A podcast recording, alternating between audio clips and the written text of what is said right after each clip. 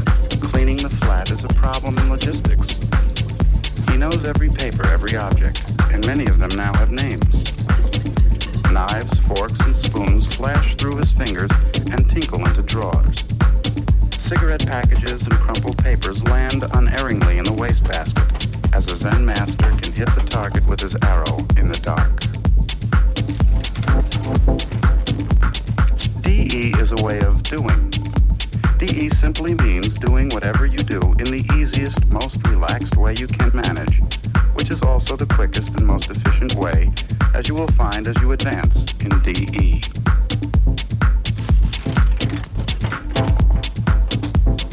Every object you touch is alive with your life and your will. If you rap your knuckles against a window jamb or door, brush your leg against a desk, or catch your feet in the curled up corner of a rug, or strike a toe against a chair, go back and repeat sequence. You may experience a strange feeling, as if the objects are alive and hostile, trying to twist out of your fingers, jump out at you and stub your toe or trip you. You will be surprised how far off course you were to hit that chair, that window jamb, or door. Get back on course and do it again.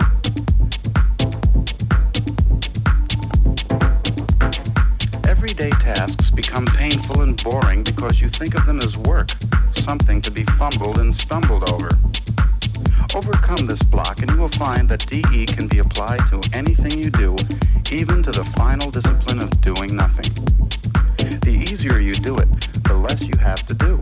He who has learned to do nothing with his whole mind and body will have everything done for him. DE. Do easy.